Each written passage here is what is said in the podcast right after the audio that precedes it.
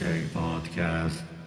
はい、皆さん、こんばんは。クリームノイズケーキポッドキャストです。はい、ザ・グッドアースト。よキャプテンです。ろしくお願いします。お願いします。はいはいはい。そんなわけでね、先週話していた話を早速うんしようかなって感じで。うんファイトクラブを見たって話でね。そうなんですよね。まあ、結構前、指定数からすると今更って感じなんですけど。まあ、99年とかの映画。そうであんなで、あんだけ名作とか、まあ、周りの人にも、いや、めっちゃ見た方がいいよとか 言われてたけど、なかなかね、ななぜか見る。見まあてこず。いなんか、名作って言われるとなかなか見ないかなって気もするけど。や、てかまあ、言われた時にちょっとまあ、もうすでにちょっと古古かったんで、まあまあ、いつか見ようぐらいなうん感じではいたんですけど、それを、まあ、先週見まして、はいはいはい。どうでした？ああ、名作でしたね。まあまあ、こんな感想でまとめちゃうのはあれなんですけど、いや、もう結構やっぱでも、はいはい。僕最後ね、確かにまあ、最最初の印象とはだいぶ違いましたね。ああ、結構なんかまあバイオレンスものというかな、結構そういううん。系なのかなって思ってたんですけど、最初は。ファイトクラブっていうぐらいです。はいはい。ああ、あんなオチなんだみたいまあ結構ね、いわゆるまあ、どんでん返し落ちみたいな話で、な。うん。まあ実は主人公はそういう話でしたみたいな話なんだけど、はいはいはい。まああれか、もう20年前の映画だからネタバレしていいか。あまあまあまあ、そうですね。まあ確かに確かまあその主人公はね、まあエリートサラリーマンみたいな生活してるんだけど、に。まあいわゆるなんだ、いわゆる退屈な日々みたいなさ、うん。うん。まあいわゆる空虚な世界でね、なんかまあ保険のなんかその査定員みたいなことやってるんだね、車のね。うん、なんかそうですね。はいはい。交通事故現場に行って、これぐらいの事故だったら、いわゆるその車に原因があったらリコールして、そうじゃなかったら保険金で済まそうみたいなことを査定してるっていう仕事で、うん。まあ、お金は持っててね。なんかそうですね。いいとこ住んでます。そうでいいタワーマンションに住んでて、まあ、IKEA の家具で揃えてるっていう、まあそれが99年っぽいんだけど、ああ、まあちょちょその頃とか、バーってブームだったんですかね。そうそうそう。そういうのだったりとか、あとまあなんだろうな、あの本当に、なんだろうな、良くも悪くも意識高いんだか高くないんだかみたいなポジションで。うん。で、まあ、そのなんか主人公がこう徐々にこう眠れなくなってて、どんどん睡眠障害みたいになってて、不眠症が続いて、うん。で、まあ、その、なんだっけ、出張してる飛行機の中でしか寝れなくなるみたいなさ、結構やべえ不眠症だと思うんだけど、あれ。まあそうそう、実際だったら確かにまあ。そう。で、なってたら、まあなんかあれじゃん、ある日、なんだろう、すげえ派手な格好をしたセールスマンに出会うっていう。それがまあブラッド・ピットなんだけど、まあ、タイラー・ダーデンの男に出会って、でまあ、主人公がエドワード・ノートン、まあ、あれだよね、あの、ハルクとかやってるけど、インクレディブ・ハルクでハルクやってたりとか、まあいろんな映画で、あとなんか、エドワード・ノートンだとなんだろうな、あの、アメリカン・ヒストリー X っていうね、映画でね、ネオナチの役やってて、超ムキムキだったりとかして、あの映画の印象で見るとめちゃくちゃ違う人に見えるんだけど、そう肉体改造とかも、そうそう。だからそういうタイプの俳優の人なんだけど、まあだからそのタイラー・ダーデンの出会って、その主人公はちょっとこう、物質社会の否定みたいな話になっていって、まあ生きてる実感を求めるためにお互い殴り合うっていうのを始めて、ファイトクラブができてって話でね。うん。うん。だからそう、僕だから、前半まで最初、前半そこそこら辺までで一回、うん。なんか、まあ、ちょうどこう用事が入ってみんなやめちゃったんですけど、うん。だから、あまあ、このままそういう、なんかこう、痛みを伴うのは生きてるんだみたいな映画かなとそこでは思った。まあそれがね、実は進んでって、それがまあそのファイトクラブ仲間から次第にこう話が広がってって、どんどんテロ集団にどんどん変わっていって。で、そのテロ組織が暴走していく中で、実は主人公のとタイラー・ダーデンはコンビでやってたんだけど、実は多重人格で。タイラー・ダーデン自身が実は自分だったみたいな話になってるんだよね。っていう話なんだよ。だからまあ、思ってたのと違うってまさにそういうところで、結構そこで、ね、映画見ててびっくりみたいな話なんだけど、うん。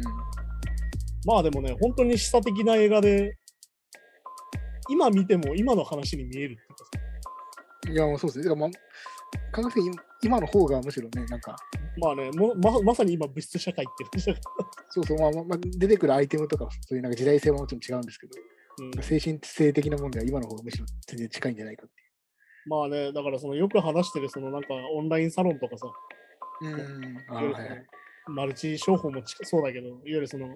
何かこう競争を求めちゃう人たちの話って結局こういうことなのかなみたいなところもあって、まあそうですね、フォロワー数とかもそうですし、そういわゆるまあ権威主義ね、いわゆる俺たちがミニ権威主義的な話もそうだし、そうそう。だから結局その、あの中ですげえなと思うのは、その消費社会の否定をしてると同時に、いわうん。ゆる男性性の否定にもなってて、いわうん。ゆる最初タイラー・ダーデンすげえ、タイラー・ダーデン最高ってなるんだけど、見ていくうちに。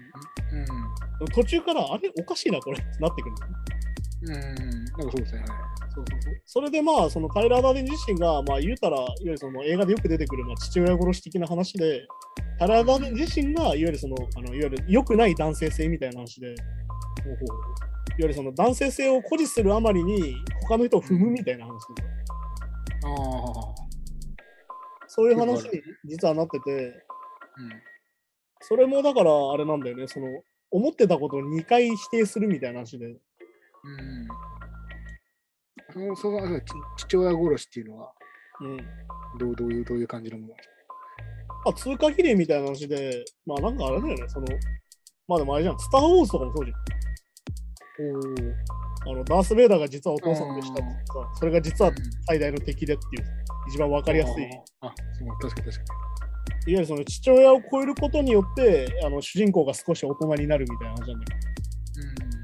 まさにそれ自身が実は自分の中にあったタイラー・ダーデンが持ってる男性性だったって話なんだよ。うん。うん。で、最後、そこから解放される形になって話が終わっていくんだけどって話で。まあだから象徴的なのがね、いわゆるだから最近その中国でさ、あのうん。タイラー・ダーデンっていうかその、なんつうのかな、そのラストね、ファイトクラブのラストのうちが、最後まあ、タイラー・ダーデンを倒して、そのテロを仕掛ける予定だったクレジットカード会社のビルを全部破壊して終わるんだけど、うん。この映画だと映画だとね。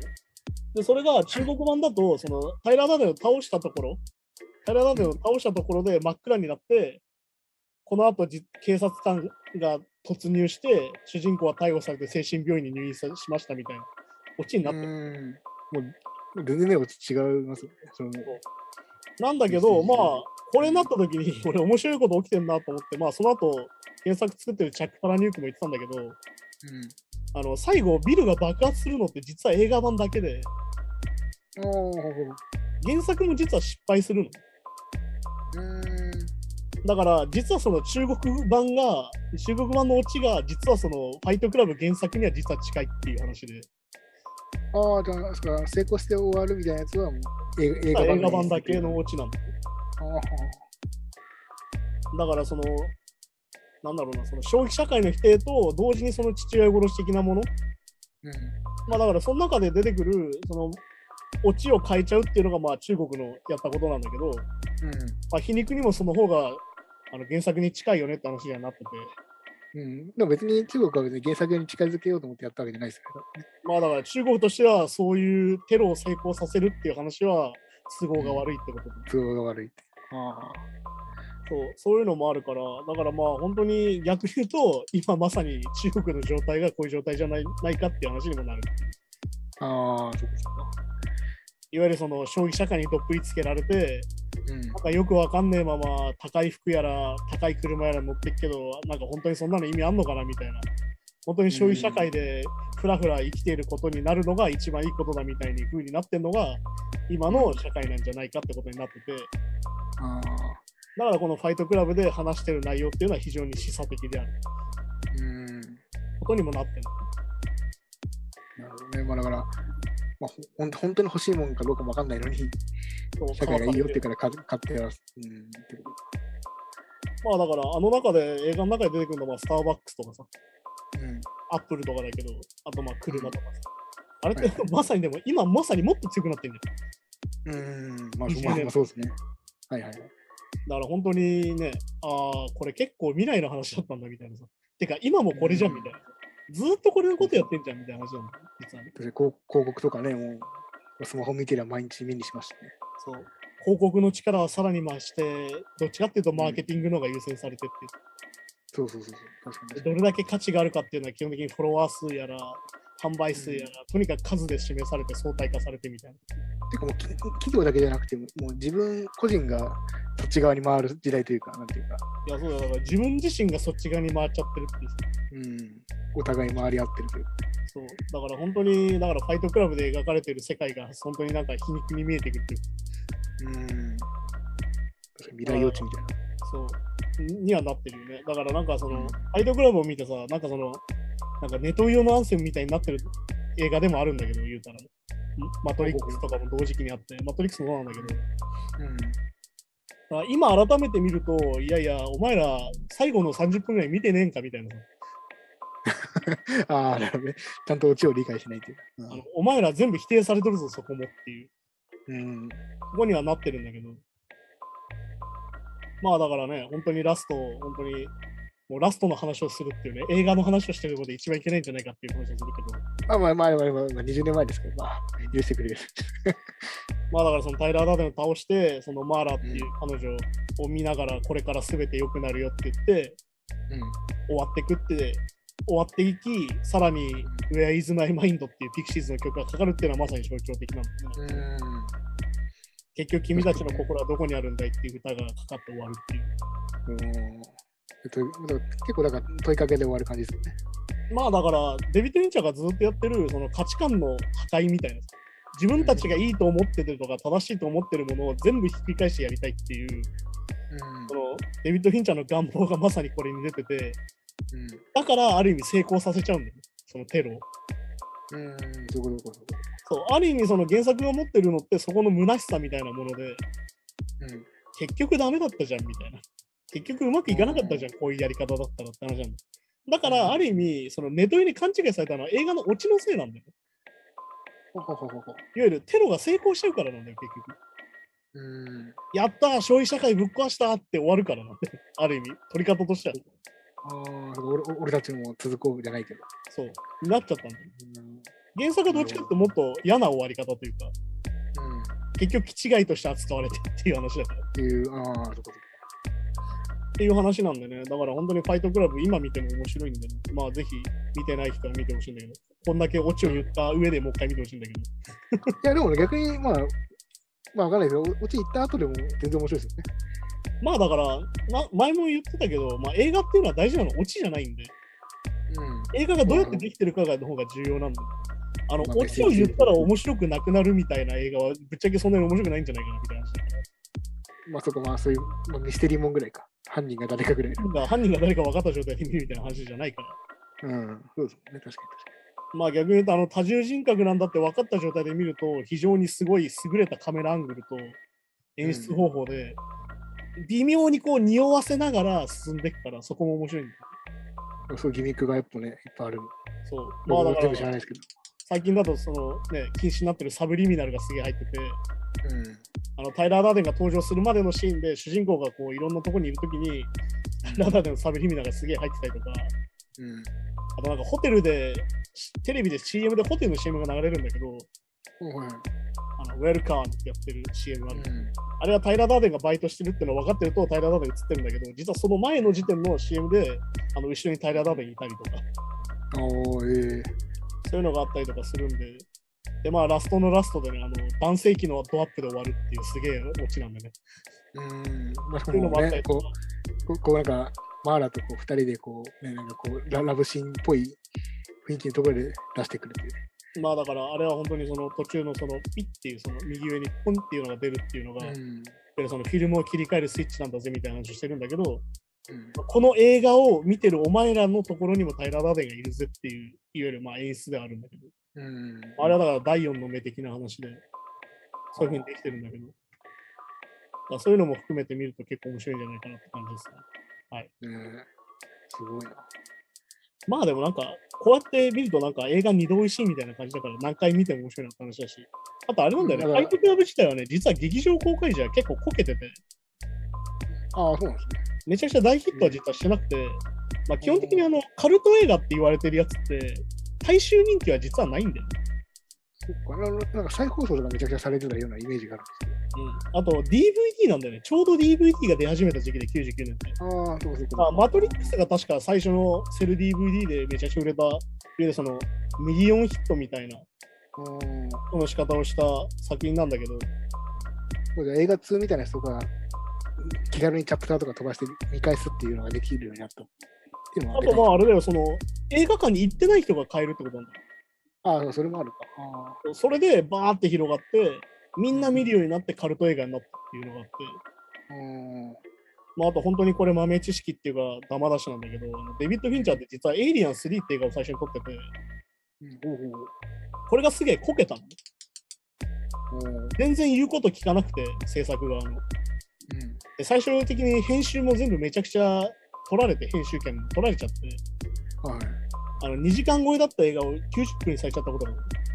うんおうで、それで劇場公開されてめちゃくちゃこけたの。うん、で、すげえ干されたのよ、それで結局。ああ、まあそうですよね。まあ、それが 20, に、えっと、20世紀フォックスで確か最初エイリアン撮ったんだけど、3を。うで、その後、セブンを撮って違う会社で。ん。うん。で、セブンって映画がめちゃくちゃ当たるわけ。ああ、セブンのが先なのか。セブンのが先なの。で、セブンが当たって、で、この監督、やっぱいいじゃねえかってなって、20世紀フォックスでもう一回撮るのがファイトクラうーん、なるブ。で、だけど、めちゃくちゃ金かかってる割には劇場ではこけるわけ。ほど。こで、その後、さっさっきのエイリアン3を俺にやらせた首脳陣が全部クビになる。いわゆるデビッド・フィンチャーに取らせた。れファイトクラブがこけたから。うん。なんだけど、ファイトクラブはこの後 DVD がめちゃくちゃ売れて、うん興行収入の何倍も稼ぐわけ。何十倍も。うんあだから結果的にデビッド・フィンチャー的にはリベンジできたっていう。ーうん自分たちを干したやつは結果的に全員クビにできたっていう。あー、なんかすごいな。だからこう20にも30になにもなってリベンジに実はなってるんだけど、なってるっていう。そういうね、カルト映画なんで。まあなんか本当に中学生の頃見るとちょっと人生こじ出せる可能性が俺みたいに高いので、うん。まあ見ても大人になって見てもでも今もこじ出せるんじゃねえかっていう可能性はあるから。しかなんかまあ、こじらせるかわかんないけど、響くもんは今のがあるんじゃないかって思いましまあね、実感として今の方が身近な気がするし、そのた。あ、待って、まあ、まあ、主人公もまあ30代とかですね。確かに、設定はね。まあでも本当にこれを見て主人公がああ自分だと思う人はちょっとなんかいろいろ心配した方がいいんじゃねえかって思う。うん。そうですね。まあ、僕なんかまさに、うん、まあ、そう、俺、まあ、多重人格じゃないんですけど、うん確かにちょっと近い部分がね、考え方とか。いや逆に言うとあれだよ、こういう主人公の状態が多重人格じゃなくてめっちゃいっぱいいるってことだから、今考えるとっていう。うん、まあまあ、でもそういうことですよね。そうまさにそういうことなんだよ。はい。そんな感じでね、ファイトクラブの話を今週はしました。そうですね。こんな感じで今週のニュースに行きましょう。コーチェラフェスティバル、障害パスポートを NFT で出品することが明らかに。はいはいはい。でコーチェラフェスティバルは、フェスティバルの障害パスポートが含まれた NFT を10セットオークションに出品することを発表していて、これはとコーチェラコレクティブルズと題されたこの NFT には、フェスティバルへの障害パスポート、会場でのユニークな体験、フィジカルのアイテム、デジタルの収集品が含まれているそうです。なるほどまあ、ついにフェスも NFT を出す時代というか。まあでもね、これは普通になんかあれだけどね、チケットを紙で買うかネットで権利として買うかみたいな話だもんね。買うかっていうことなんでしょうけど、いやだからな、うん。いろんな付属品もついて、うん。あまあ、唯唯一性が、だから結局、でも NFT じゃないと、まあ、なんですか、ここに成り立たないっていうことですね。まあだから、ブロックチェーンですかてるからね。そのブロックチェーンで売ってるから、っていう話なんだろうけどね。まあでもなんだろうな。これはもうめちゃくちゃその俺の見方よ。俺のうがった見方としてさ、もう NFT バブルが来ちゃってるから今もうん、まあそうですね。う。ね。もうみんな買えるって言ったらそうじゃないから、本当に多分これも超金持ちプランだろうし、うん。ね、だってこんな永久とか言ったらいくらだよみたいな話だし。いや、多分オークションするからすごい高くなるのは確かですね。で基本的に NFT ってオークションになっちゃうから、だ結局、まあちょっとちょっとね、まあ、お金、まあ、資金稼ぎにはいってるのかなっていう感じは印象を受けちゃいますけどね、やっぱね、どうしても。まあ実際ね、でも本当にオークション会社が入っちゃってるから、もう最近は。うんあの、普通にアートの方でもね、本当のアートはいと一緒で。まあでもさ、あれもさ、結局やっぱ問題があってさ、やっぱ作者に1円も入んねえんだよね、実は。あその手数料とか取られるんだけど、ほとんどその落札額の、な、のもう、なんだろうな、8割以上うん。は、そのオークション会社に入っちゃうっていうのはずっと言われてて、あ、そうなんですね。そんなに入っちゃうんだ。8割もと所有者はもうしかも作者じゃなかったりするわけよ、オークションの場合。あ、そっかそっかそっか。あ、もうすでに買われて、そうあ、そっかそっかそっか。買われあて、ーその先でオークションされちゃうから、結局その、なんつうのかな、オークション会社と保有者の中でだけでお金がぐるぐる回っちゃうから、だからまあマネーロンダリングに使われるんだけど、結局。そうですね。まあ、大体そういうアートって、まあ、昔からその新人買いとか青田買いみたいなのして、それをオークションでまたね、売ったりとかもありますだから本当に本人には返ってこないっていう本当にデメリットがあって、だから NFT はさ、初めてアートの制作者本人ができるんだみたいな話をしてたんだけど、最初は。うん。なんかね、そんなね、振り込みありましたね。アーティストが作ったものたちが、ものが本当にネットに自分たちで自由競争ができるようになるんだって言ってたんだけど、うん。実はまあそうなってないっぽいっていう話が最近出てきてて、まあ、結局、やり取りをお金でする以上はそうなっちゃうから。そうで、あまあだからなんだ、前も話したそのボワードエイプ書いてる人に実は全然お金入ってないよって話が出てきたりとかしてるんだけど、うん、ああ、なるほど。まあそんな中でだからなんだ、最近のニュースだとあのカニエ・ウェストは俺は NFT に絶対参入しねえみたいな。まあ、どうなんですかね。俺は物理的なアートフォームにこだわるんだとか言ってるけど、まあ、まあカニエ・ウェストのことなんで、後々入ってくんじゃないかなと正直思うけど、まあ、今、今まあ、今は興味ないだけって感じいっぽいですよね。今はそういうことをやってる暇がないだけって気がするんだけうん、僕、このなんかチケットの NFT に関しては、ど。うん、なんかこの、まあ、転売防止とかね、あそっちのあ方で使うんだったらめちゃくちゃいいなと思うんですけどね。まあでもね、今のところだから一般人が手を出すものになってないってところもあるから、そうそう、まだそこまで来てないんですけどね。そうだからそこをどう発展させていくのかだろうね、結局ね。うん。うん。はい、はかなと思って。いうんはい、じゃあ次に行きましょうこれはまたちょっと流行りのか。はい、NFT に並んでメタバースの話なんですけど、はい、ワーナーメタバース内に音楽テーマパークを構築へ、ライブや新しい音楽体験を提供するということで、はい、はい。ワーナーミュージックグループは音楽パフォーマンスステージを有力なメタバースプラットフォームの一つであるサンドボックスとの提携により構築しようとしています。でこのまあ三大メジャー音楽レーベルの一つであるワーナーミュージックグループは、まあ、エド・シーラン、グリーンデー、デュア・リパなど有力なアーティストと多数契約しており、それらの一部が今後サンドボックス内のバーチャルステージでコンサートを開催し、ユーザーがそれを体験できるようにしていく予定とのことらしくて、でまたサンドボックスは熱心な音楽ファン向けにプラットフォーム内の仮想不動産を販売する予定もあるそうです。はい、はい。まあ、これもまた、まあ、NFT と似たような感じですけど、まあ、これはあれだよね。なんかその、フォートナイトとかでさ、あのトラビス・スコットがライブとかやってたじゃん。そうですね、それみたいな感じなんですかね。まあね、一応なんかその、それに似た類のイベントだっていう案内にはなってるんだけど、うん。まあなんか要はあれだよね、その自分たちのアバターとかさ、うん。そういうのに対して本当にお金がかかってくるって話だから、メタバースの方は。うん、そうね。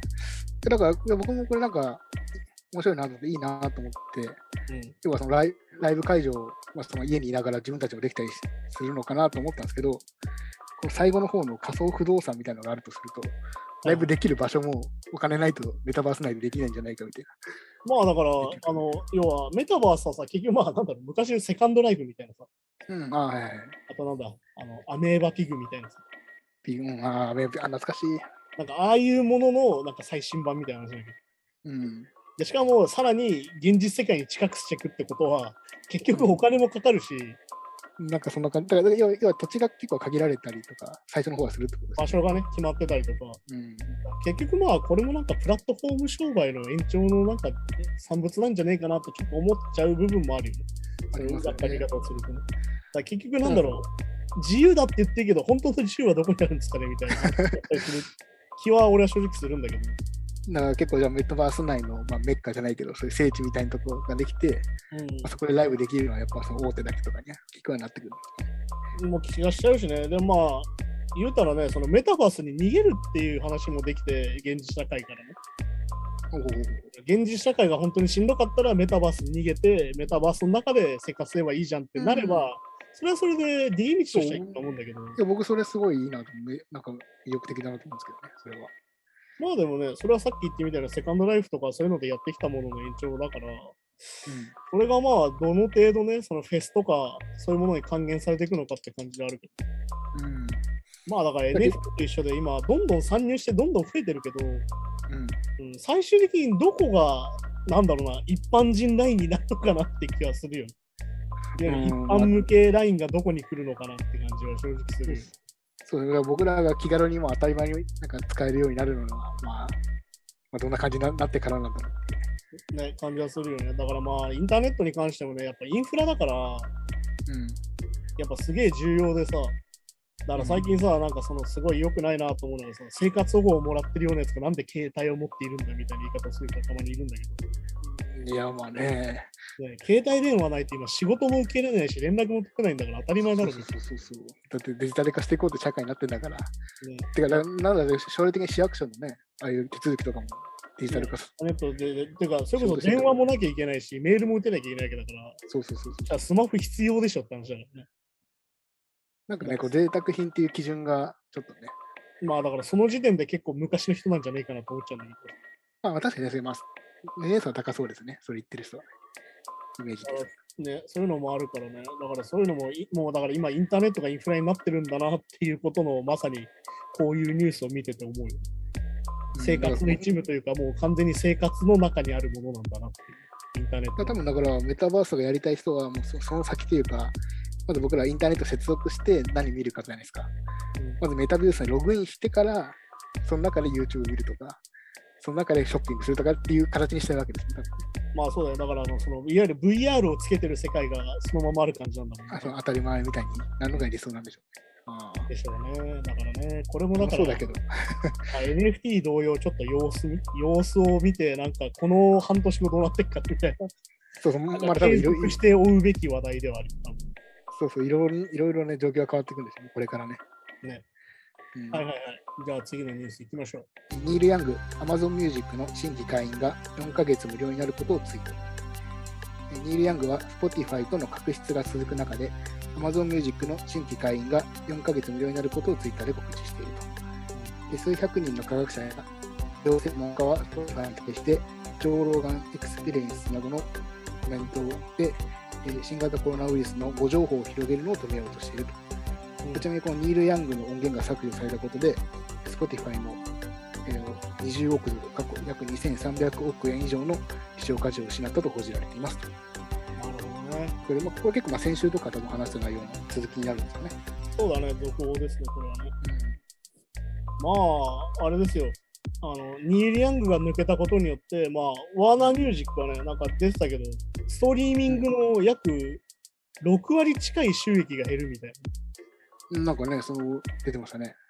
す風になってたりとか、要はまあ、結局だから、なんだろうな、これもさ、なんか逆に言うとめちゃくちゃなんか難しい問題だなと思ってて、うん。Spotify が前にさ、軍事産業にお金出してるって話あったじゃん。うん、はいはいはい。前、確か取り上げたけど、その時にも結構そのボイコットする人がいたわけよ。Spotify で流す。でそれはやっぱり有名なミュージシャンが少なかったせいで、うんあんまりダメージがなかったね、Spotify に関しては。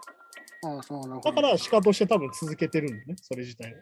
うんうん。だけど今回、もうニール・ヤングっていう超大物がやったせいで、こうやってもう目に見える損害が出たわけよ。うん。なるほど。そうすると、先週話したプラットフォームへの責任とか、罰みたいなのがしっかりこう、できて、ほど。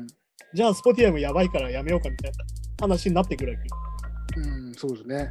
でもさ、これってさ、めちゃくちゃ難しくて、これまた違うものでもあるんだけど、はいはい。じゃあ強いアーティストじゃなきゃダメなのかって話にもなっちゃうけどね、こういう行動がね。まあ確かにね。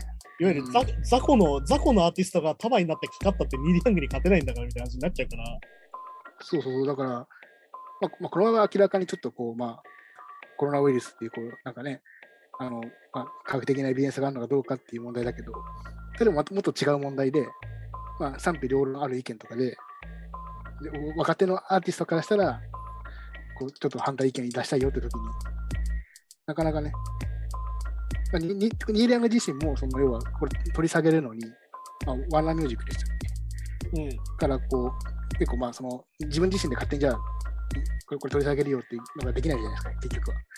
まあね、ワーナーミュージック原版権を売ってるからね、ワーナー。そうそうわ、協力とかが必必要な。ってなってくると、やっぱ若手とかだとより難しかったりしますね。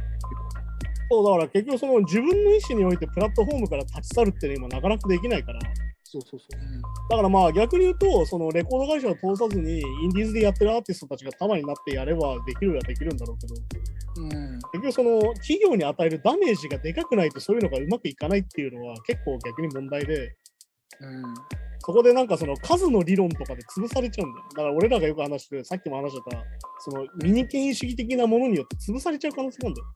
うんまあこいつの言ってるこことは正しいけど、フォロワーが100人しかいないから大した意見じゃないってなっちゃうけど。と、うんだったら、間違ってるけど100万人いるフォロワーを信じようみたいな話って、実はこれのさ、最初に言ってたジョン・ローガンのポッドキャストが、なんでうん Spotify と独占契約するかっていうと、めちゃくちゃな人数が聞いてるからなんだよ、そのジョン・ローガンのポッドキャスト。まあ、単純だから別にトークトークがめちゃくちゃすごいわけで、元からね。面まあだいからトークがすごいとかいろいろあるんだけど、単純にアクセス数がすごいからなんだよね、やっぱり。うん、あはい。だからさ、最近さ、ニュースでさ、再生回数をニュースにするようになったじゃん。何億回再生みたいな。再生ありますね、はい。あれも結局そういう傾向で、結局セールスがもう数字として大したことないから、はっきり言って。うん、だから、なんかう2億回再生みたいな感じでニュースにするようになったわけ。ん、あそれって要はさ、基準が変わってきただけだから、だかうん、ら結局その、いつまでもやっぱ権威主義的なのは変わらないっちゃ変わらないんじゃないかなっていう、ちょっとうがった見方もできるわけ。うん、まあでもそうですね。結局まあ世の中が変わったり、まあ、大企業が行動を変えるってなると、やっぱ権威持ってる人でないと。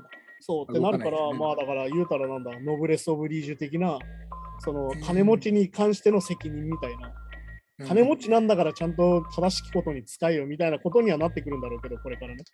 うん、だから逆に言うと、金持ちの、いわゆるその権威をめちゃくちゃ持ってるアーティストが、めちゃくちゃ間違ったことをバンバンやりだしたらもっとやばいことになるってことにも実はなるんだけど、これは。まあまあそうですね、確かに確かに。まあだからあの、エリック・クラプトンは多分、Spotify に延々と音源を置きたいと思うけどね、どっちかというとね。まあ、まあ、まあ、そのまあ、意見的にはね、考え方的にはさ、確かそういうのになっちゃうから、そういうのもあったりするんだけど。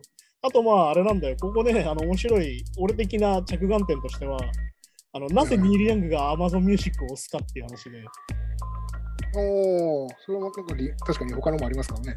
そう、これはね、あの Amazon の、Amazon Music が一応なんか高音質音源の普及においては一応先頭なんだよね、一応。そのハイレゾ音源的なね、あのロスレスファイルとかいろいろあるじゃん。あれのビットレートが一番高いのは一応 Amazon Music なんだよ。はいはい、おお、なるほど、そうなんですね。で、まあ今だとさ、なんだろう、Apple だったらその空間空間音源とかいろいろやってるじゃん。そのはい。ドルビーアート。そうそうそうそう、そういうのやったりしてるんだけど、まあそれなんでかっていうと、まあこれね、ちょうどこうずっと見せたくて置いてるんだけど、何かわかります？わかんないか iPad、iPod、懐か iPod みたいな、見た目はね、な昔の。これあれなんですよ、実はあのニール・ヤングがね、一時期やってたね、これ、あ、今、についてあの、ポノっていうのをニール・ヤングが実はやってて、うん。アーティスト自身が作る、いわゆるなんかレコードストアデジタルのね、うん。をやろうとしてたの。ほうほうほうほう。で、なおかつ iPod とかの音質がとにかく悪いと、ニール・ヤンが当時言ってたのが。うん。そのために高音質プレイヤーも自分たちで作ろうってやつ。で、出てきたのがこのポノなんだけど、ポノっていうのを作ってやってたんだけど、まあこれタッチパネルでさ、こうやって音源聞けるんだよ。おーだからまだあれですよね、だからストリーミングとかの時代じゃない時ですかね、まだ。あの iPad とかも、まだ iPad、うんそうそうそう iPod とかでみんな音楽聴いた時代のやつなんだけど、これまあニーリアンが作ってて、これまあクラウドファンディングで俺買ったんだけど、はいはいはい。えー、そういうのもあって、でニーリアンがね、ずっとね、高音質にすげえこだわってたのよ。うん。っていうのもあって、あの、Spotify がさ、いつまでもハイレゾに対応しないんだよね、Spotify 実はね。ああ、そうなんですね。そうそれで多分、その、あの、や、なんだろうな、あの、それに関しての嫌な感じっていうのもあるんだろうなと俺思ったの。えー、うん、どこどこ。だから、あの、なんだっけ、Spotify から音源削除して生成したわって。クソみてえなお音質で書きやがってみたいなこと言ってたから。うん、ああ、なるほど。まあでも俺、ニーリアングが好きなところはね、本当に行動する人だから、うん。その権力とかにも対して、自分が嫌だと思ったことには完全に行動する人だから、俺はもうニーリアングがすげえ素敵だなと思うんだけど。ねかっこいいですよね、確かだからね、これのね、ポノに関してはね、実はね、これうまくいかなかったんだよね、実はね。結局、やっぱレコード会社が乗ってこなくて、それに関して。このストアに音源を置くってことに乗ってこなくて、うん。結局やっぱインディーズのアーティストしか結局置かなくて、やっぱ一般化しなくて、結局、ポノっていう事業から撤退しちゃったんだよね。うん。そういうのもあってね、多分ニーリャンがそういうなんか失敗っていうか、まあ、そういう体験をしてるから、結構今もその、Spotify とかのプラットフォームとかストリーミングサービスに対して、かなり快適というか、いわゆるいい状態で音楽を届けてくれよっていうのがニール・ヤングのメッセージなんだよね。で。でなおかつ、その、なんだっけな、自分がポリオかなんかにかかってて、ニーリ・ヤングは。で、ポリオワクチンっていうのも結構なデマがあったのよ、当時。あ、へえ。ポリオワクチンを打つと自閉症になるっていうデマがあったのよ。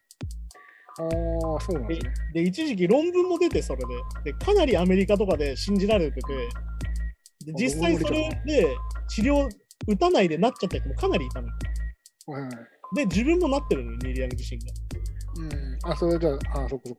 そういうので、多分ワクチンデマに対してかなり腹立ってるそうかそうかそうか。本当不利益を被る人がいるよっていう、本当に。で、実際俺は被ったことがあるぜってことだから、まあ、ニーリアングある意味一貫してて本当かっこいいんだけど、うん。ははは。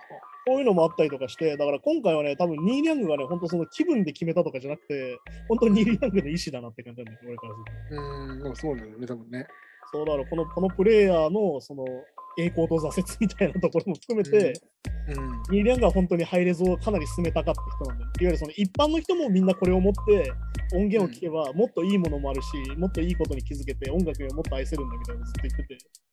そっか、スポティはハイレゾがないの？今今知りました。ああだからスポ、スポティは一応有料になるとビットレートがちょっと上がったりはするんだけど、ハイレゾはないんだよね。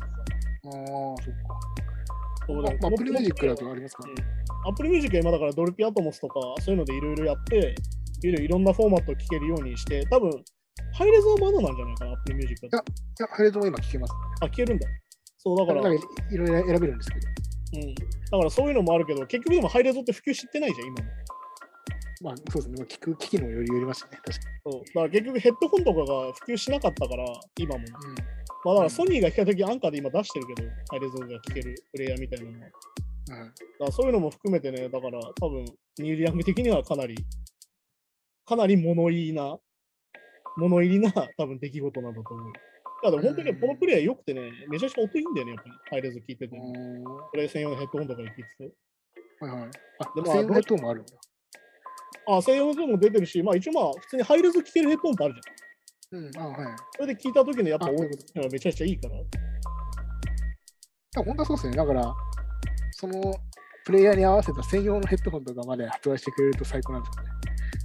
まあだからね、そういうのはね、結局あの音響メーカーなのか、何の機器メーカーなのかって問題もあるから。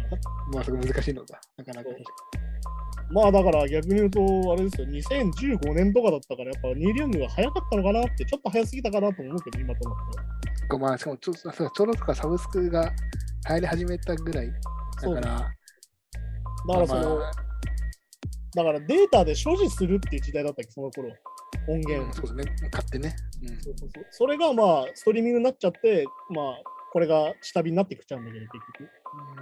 でもね、当時ね、本当ジャック・ホワイトとか、いろいろあって、結局このストアでも、このストアで結局だからアメリカでしか買えなかったのかな、あこの音源自体は日本では全然あんま話題になってないですよね。そう普及しなかったから、結局。だから、俺はまあ、これ SD カード入れるタイプのプレイヤーだから、ああ、はいはい。あの他のストアで買って、ハイレゾデータにして入れてるんだけど、うんまあね、容量がね、アルバム1枚で2ギガとかあるから、まあそうですね。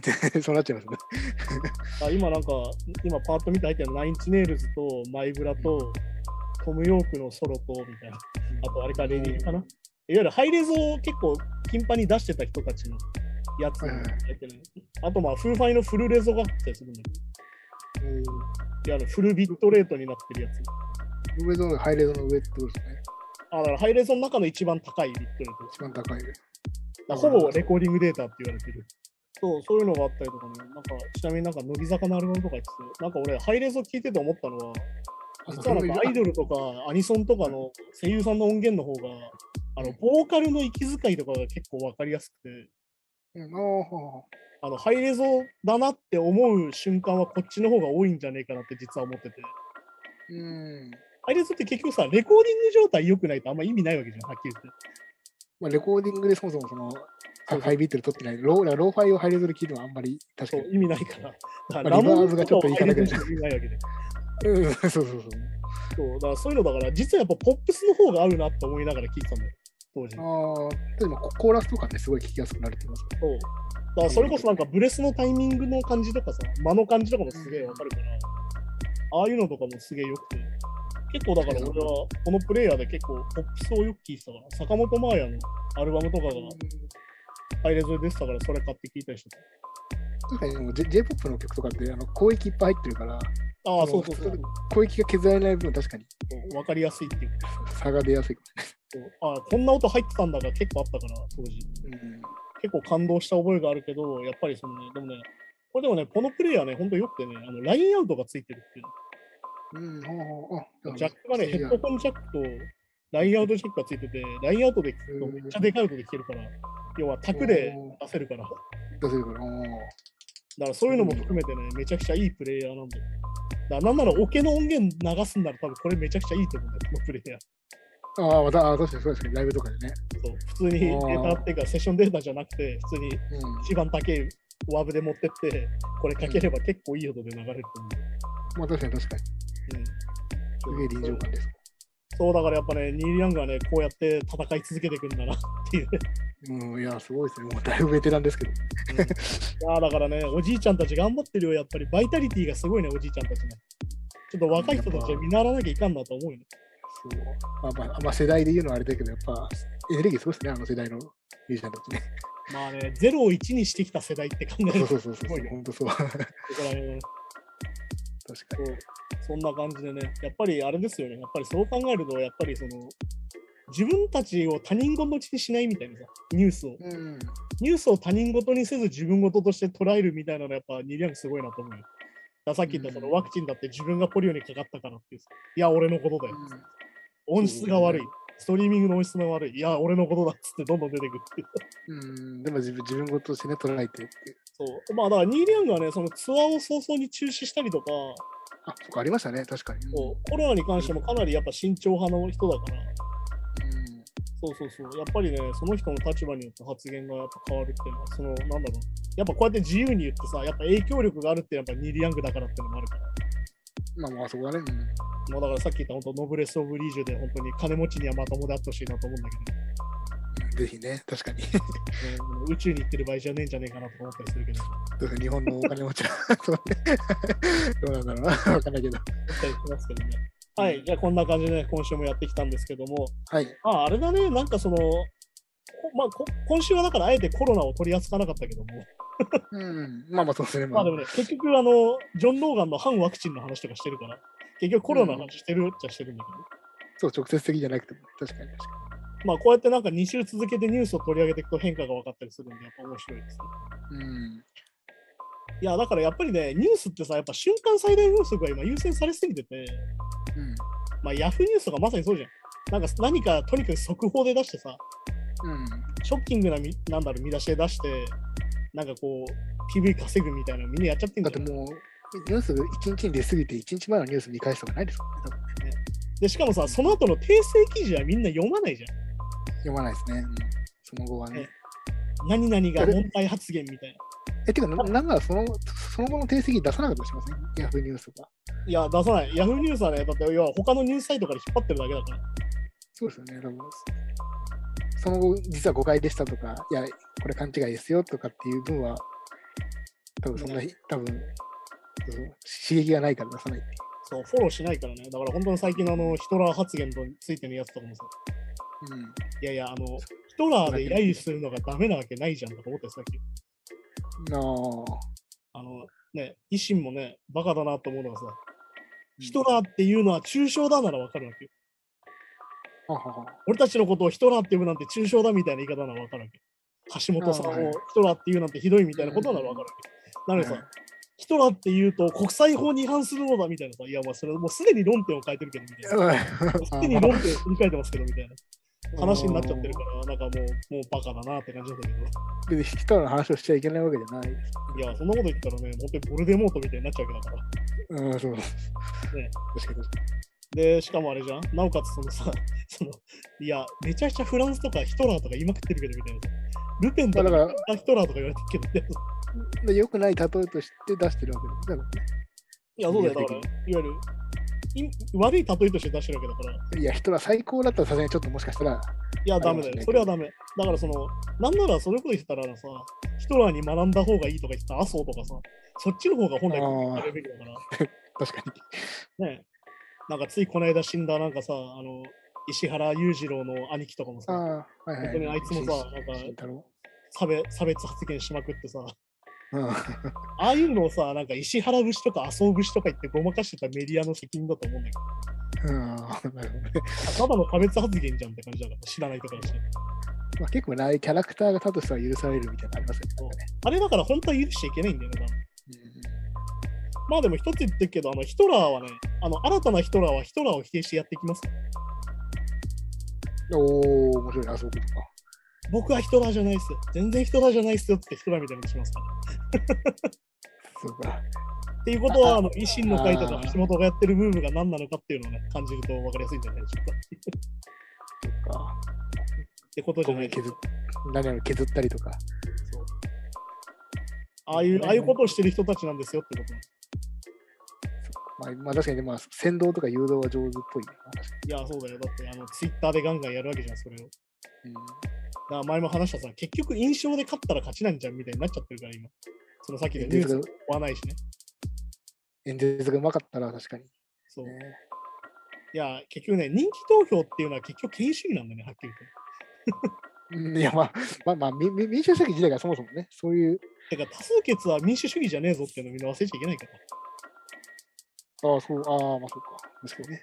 そんなこと言ったら、お前、マイノリティ一生負けてんじゃねえかみたいな話じゃない、っうん、確かに確かに確かてことなんでね、そういうのも含めてニュースを改めて見ると面白いんじゃないでしょうかって感じですね。に。うん、はい。